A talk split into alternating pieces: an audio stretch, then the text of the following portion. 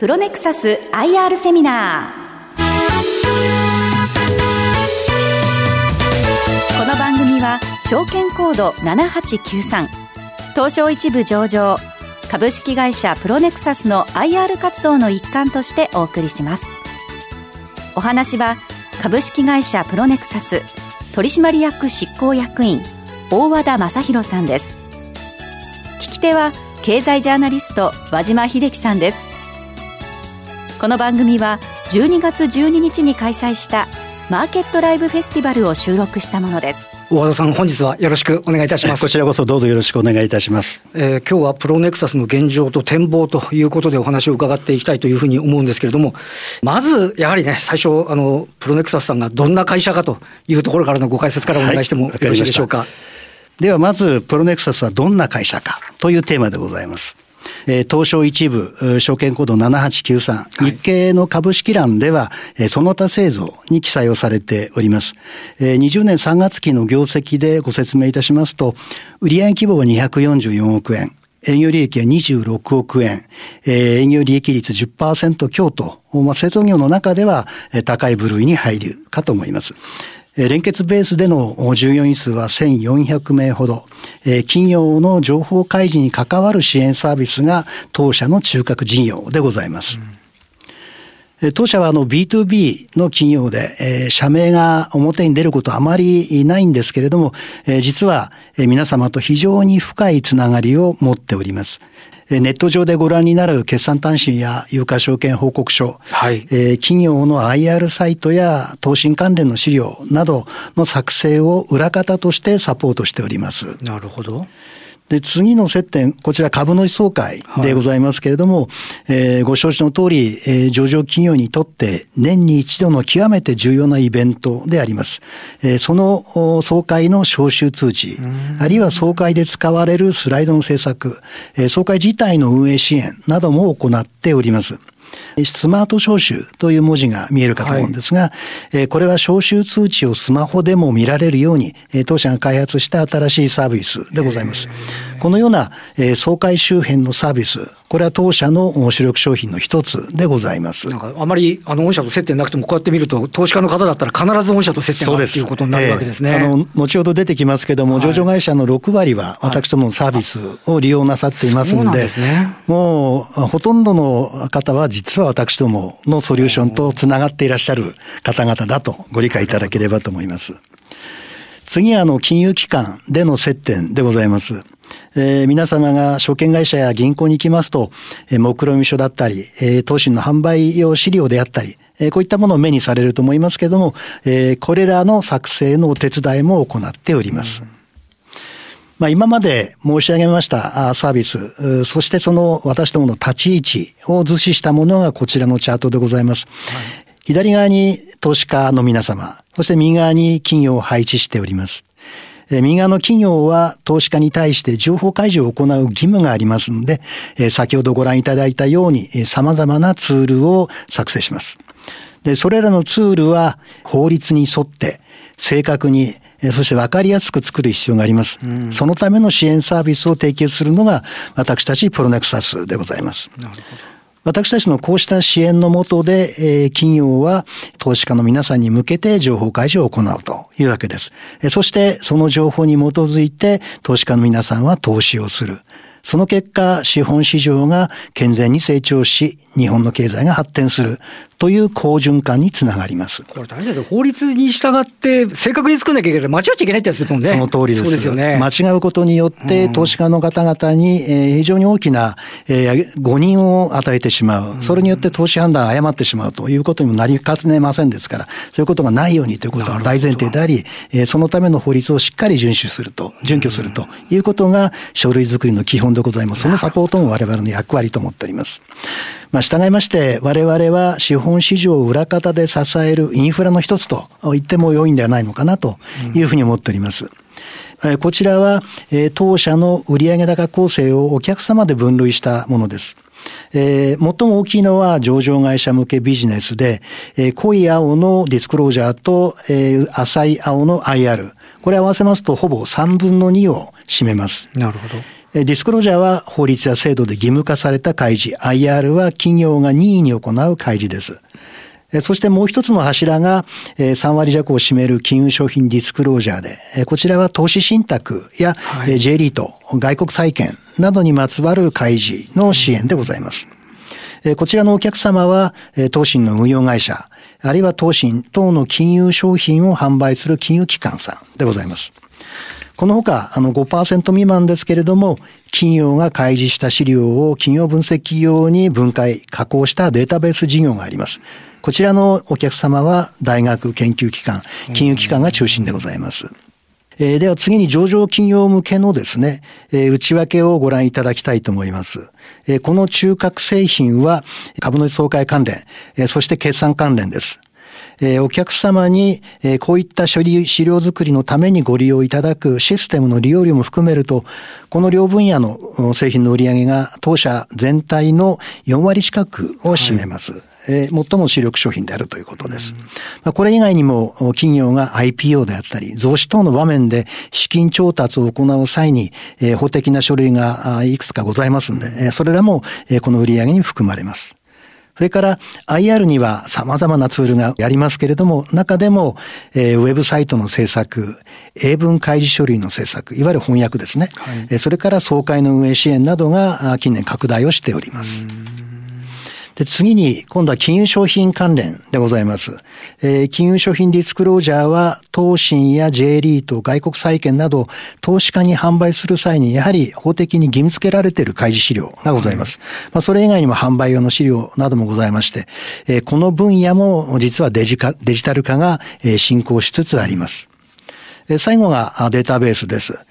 こちらは上場企業が開示した60年分の有価証券報告書等を分解、加工した企業情報データベース、EOL と言いますけれども、それに加えて、経済産業の統計データベースですね。はい、こういったもので構成をされております。なるほど。まあ、次に、まあ、今もだいぶなんか、御社のこう幅広いお仕事のことが分かりましたけれども、これ、さらに御社のその強みですね、このあたりについて、えー、もうちょっと細かく教えていただけますでしょうか。はい、ありがとうございます。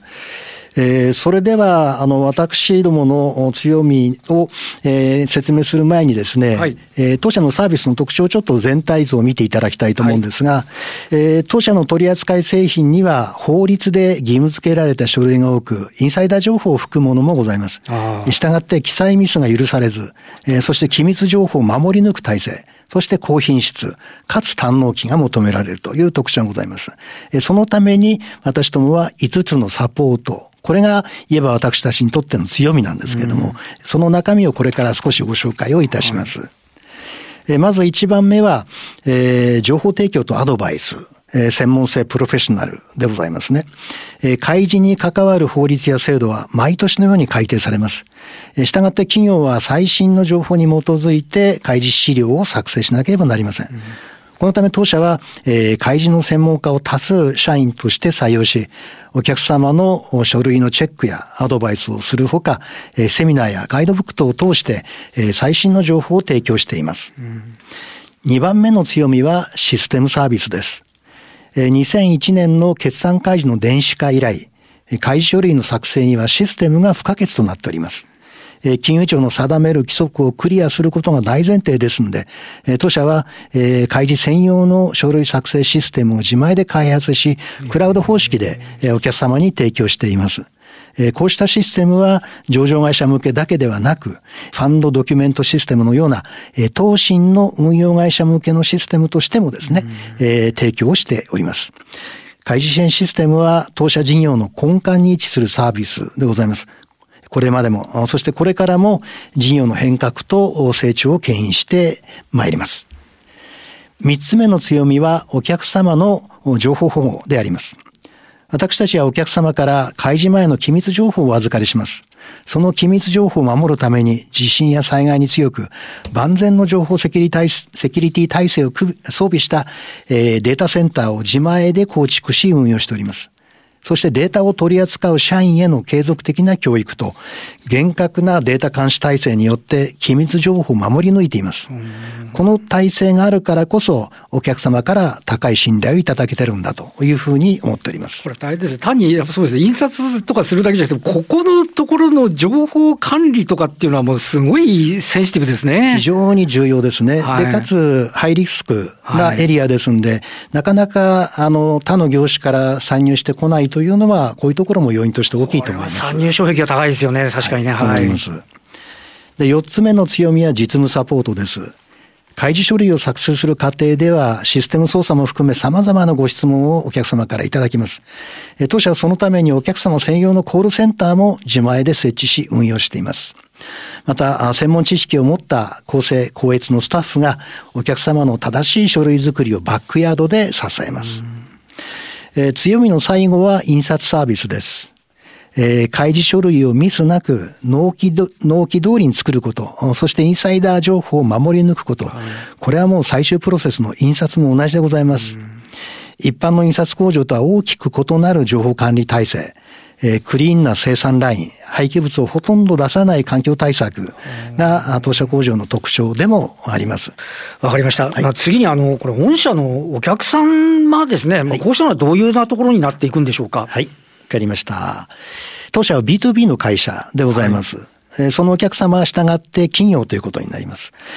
その一番大きいポーションは上場企業さんでございまして、約2300社のお客様を抱えております。それ以外にも IP を目指す企業さん、東進の運用会社、J リート関連、それから、データベースの大学研究機関と、まあ、約4000社ほどのですね、有料企業が私どもの顧客基盤です。まあ、ある意味当社の強みのこれ一つでございます。言い換えれば、あの、貸し倒れ引当金の心配の少ない有料顧客を多数抱えている会社というふうなことも言えるんじゃないかなというふうに思います。しかもこれ、非上場とか、あの、J リードの運用会社のところも結構裾野広いでいらっしゃるんですね。そうですね。はい、あの、まあ、上場企業の予備軍としての、えー、IPO、やはり、えー、これが皆さん、あの、上場を達成できるかどうか、これは別ですけれども、はい、1000社以上、私ども、えー、ご支援を申し上げておりますし、金融機関ともございます。興味深いですね。はい、ありがとうございます。えー、次に、えー、上場会社におけるシェアとリピート率についてご説明いたします。まあ、3800社近くある上場企業の約6割が当社のお客様です。うんまた、そのお客様が、えー、当社サービスを翌年以降も継続して利用するリピート率、これが96%ということで、非常に高いご支持をいただいております。これも特徴でございます。投資に関わるシェアでございます。運用会社さん全部で80社以上ありますけれども、そのうち約60社、7割のお客様とお取引をさせていただいております。それから J リートにおいては、9割以上のお客様に当社サービスをご利用いただいており、2001年の J リート発足以来、圧倒的なシェアを維持しております。これすごいです。J リートの累計シェアが95%らもうめっちゃ強いってらっしゃるんですね。はい、そうですね。はい、あの、2001年にできた当時にですね、はい、私どもがご支援した2社が、えそのままスムーズに上場して市場がスタートしたということがあって、皆さん私ども信頼してくださったということが背景にございます。なるほど。え次にこれ、御社のこれからということなんですが、はい、これはどういうことでしょうか？はい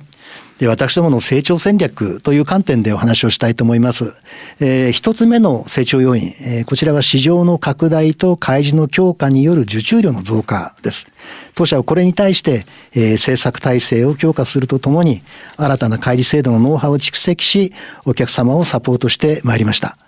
えー、二つ目の要因は開示の質の向上であります。具体的には、えー、開示資料のカラー化、あるいは開示データの高度化、英文開示や WebIR の需要拡大といった点が挙げられます。えー、そして三つ目の要因は働き方改革です。えー、まあ、ちょっと意外に思われるかもしれないんですが、実はあの上場企業の経理部門の決算の開示業務、はい、これは大変な激務でございまして、えー、以前はもうゴールデンウィークもないというようなですね、えー、厳しい状況でありました。で、またそれが当然と見られていましたけれども、この分野においても働き方改革以降ですね、労働時間の短縮が強く求められるようになりました。え、こうした2つの要因に対して当社は開示支援システムの強化、BPO サービスの提供、え、英文翻訳やウェブサイトの構築など IR サービスの拡充を図ってまいりました。こうした取り組みによって、当社の売上は非印刷分野を中心に増加し、20年3月期は過去最高の売上でした。うん、その中でも非印刷分野が54%へと大きく増加しております。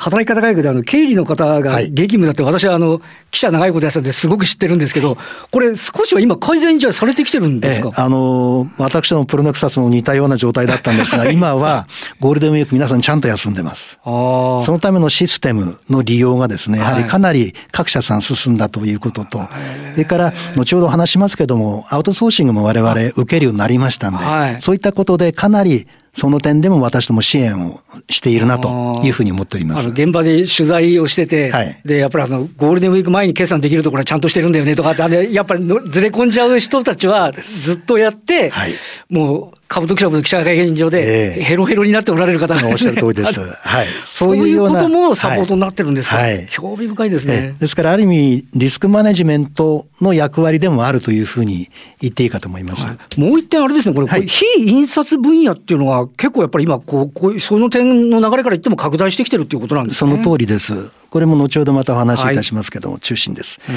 今起きている変化です。開示処理の電子化、これは今後さらに加速します。はい、後ほどご説明する株主総会の招集通知の電子化がその一つですけれども、えー、今般のコロナ禍を受けて、デジタル化、ウェブ化が想定以上に進展しています。えー、総会のオンライン化、すなわちバーチャル総会が始まりました。当社はこうしたあの環境分変化にも的確に対応し、持続的な成長を実現してまいります。えー、今日はあのこのうち、えー、招集電子化、バーチャル総会等についてご説明をいたします。よろしくお願いいたします。はい。ではまず、えー、非印刷分野の中身ですが、えー、3点ほどチャートでお話しいたします。一つ目は、えー、システムでございます。えー、中心になりますのは、えー、上場企業2300社に採用されているプロネクサスワークスです。このシステムは最終的に金融庁東証に企業、上場企業さんが提出する開示書類を作成するシステムです。えそしてあのオプションのワークスコアは会計データや様々な社内データデータを開示データに展開するサブシステムですね。これによってシステムのサービス領域を大きく拡大をしました。この結果としてお客様は煩雑な数値の手入力から解放される。業務を効率化できると。こういった機能が評価されて、大手のグローバル企業にも採用され、中堅クラスまで含めてですね、社数が拡大をしております。さらに、当社はこのシステムの大幅なバージョンアップを進めておりまして、はい、これによって操作性の向上、それから一層の機能拡大が図られます。また、会書類以外のですね、IR、あるいは経営管理の資料など幅広いドキュメントとの連携もですね、進化していくという位置づけに今なっております。BPO サービスが記載されております。はい、当社は、お客様から決算開示書類、まあ、有価証券報告書等ですね。はい、えー、この作成業務をシステムの入力からドラフトの作成まで、えー、アウトソーシングの形で請け負う、えー、BPO サービスも提供しております。これはあの、働き方改革を受けてですね、お客様の需要が非常に旺盛でございます。えー、当社はこのサービス体制を強化するために、まあ、公認会計士集団で運営しておりますディスクロージャープロをですね、本年7月に、えー、連結子会社にいたしました。で、次に、ウェブサービスについてお話しいたします。え当社では、え IR サイトからコーポレートサイトまで、えウェブサイト全般のサービスを拡大しております。中でも IR サイトの自動更新サービス EIR、えこちらは導入者数が1000社を超え、この受注を起点としたウェブサービスの受注拡大にですね、大きく寄与しております。EIR は決算発表から株主総会へと、え多忙を極める繁忙期、先ほどの経理部に続いて IR の皆さんが大繁忙になるわけですから、その間大変なの激務になりますんで、えそのご担当者を支える重要なインフラになっていると。この点も、え高い評価をいただいております。え今後の開示制度の電子化も踏まえ、え当社はウェブサービスを重点的な、え戦略商品、え領域と位置づけております。まあ、こうした需要増に対応できる体制強化のために、え当社は13年の11月に三井リンクスを持ち分法適用関連会社にいたしました。で、さらに、え昨年10月にはレインボージャパンを連結子会社にいたしました。えー、第二四半期の決算で、えー、上場会社 IR 製品の売上がまあ増加しましたけれども、その要因の一つでもございます。うん、M&A も活用しつつということですね。はい、さようでございます。で、続いて英文翻訳サービスです。えー、コーポレートガバナンスコードが導入されて、えー、上場企業には外国人投資家への開示の充実が求められました。この結果、えー、招集通知や決算単身などの英文翻訳需要が大きく伸びております。えー、20年3月期において、えー、英文招集通知を作成した上場会社は、えー、当社の調べでは1486社ございました。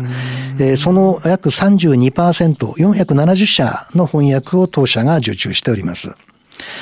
当社の英文翻訳サービスは100%子会社の日本財務翻訳という会社が担っています。え、これは通称財本と私とも呼んでおりますけども、え、一般の翻訳会社には少ない財務会計分野、法務分野の専門性を持った翻訳者が多数在籍をしております。また財本は翻訳プロセスのデジタル化を早くから進めておりまして、この取り組みが訳文の正確性と安定性、継続性の向上に大きく貢献をしております。えー、こうしたクオリティの高さから、えー、大手グローバル企業をはじめ多くの上場企業から、ご指名をいただいております。また、現在ではさらなる翻訳需要増に対応するために、機械翻訳の研究、そして導入も進めておりまして、生産性の向上を推進しております。これも専門用語だらけですもんね。そうです。はい。そしてあの、固有名詞も割と多いんですね。ですからあの、表現が木によって変わってはいけないわけです。そうですよね。安定性も重要、重要ですんで、単純に機械翻訳を使えばできるというものではないんですね。ないんですね。機械翻訳は常に進化しますから訳文が変わりますんで、そういうことがないようにシステム化しているというのが特徴でございます。なるほど。次に、えー、データベース海外進出というところですが、実はこちらは MA を活用した新規事業でございます。えー、先ほど開示 BPO やウェブ制作において M&A の事例をご紹介いたしましたけれども、実はデータベースもその一つでございます。ところであのデータベース事業についてちょっとお話をしたいんですが、はいはい、あのデータベース事業っていうのはこれまでご説明してきたえー、開示するまでのプロセスを支援する事業とは異なりまして、開示された情報を加工して提供する事業。したがって、えー、当社のお客様だけではなくて、すべての上場企業が開示したデータがベースになっております。なるほど、えー、それを、えー、後利用するサービスですね。それがこのデータベースでございます。えー、それを提供する EOL のデータベースは、2001年にスタートいたしましたけれども、13年1月に日立ハイテクさんが、同種の事業をやっていらっしゃいまして、その事業を承継いたしました。そして事業統合いたしました。まあ、これによってこの分野ではトップシェアになったというわけです。で、さらに、18年11月に IN 情報センターを連結子会社化いたしました。この会社は、え、経済統計などの幅広いマクロデータを提供しております。で、EOL が取り扱うのは企業財務情報のミクロデータですんで、このマクロとミクロを組み合わせて提供することによって、ユーザーさんに新しい付加価値を提供する。そんな体制を構築したと言えると思います。先ほどちょっとなんか大学とか向けの売り上げって何何かなと思ったら、はい、やっぱこれ確かにそうですデータベース化して、はい、あの、様々なものを入れたら、確かにこれ、あの、いろんなところ、大学とかの研究の対象になるっていうことになる、ね、特にあの、小学部経営学部の企業分析では UFO の利用というのは絶対必要ですんで、えー、そういうところではもう多くの学大学でお使いいただいておりますし、えー、シンクタンクであったり、金融機関であったり、様々なところで利用いただいております。興味深いですね。はい。で、右側の海外進出支援でございます。はい。えー、こちらは台湾、それからベトナムに連結子会社を設立して、現地で日系企業の支援、支援を行っております。主な業務は、進出に必要となるレンタルオフィスの提供、それから現地での届け出、会計業務など様々な事務代行です。台湾は需要も堅調で、大手企業の現地子会社から地方の飲食業に至るまで、進出日本企業の多くのお客様にご利用をいただいております。昨年ベトナムを設立しましたが、ちょうどスタートしてすぐにコロナ禍に入りましたもんですから、本格展開はこれからですけれども、え今後の成長が期待されます。まあ、これも実は MA、M&A をですね、活用してスタートし、伸ばしてきた事業でございます。で、やはりあの、アジアの成長性というのは多くの企業さんが感じてらっしゃることですし、はい、えー、そういう意味でも意味のあるお仕事だなと思っております。今後の大きな環境変化であります、株主総会プロセスへので、プロセスの電子化への対応についてご説明をいたします。はい、総会プロセスの電子化は、招集通知の電子化とバーチャル総会の導入に分けられます。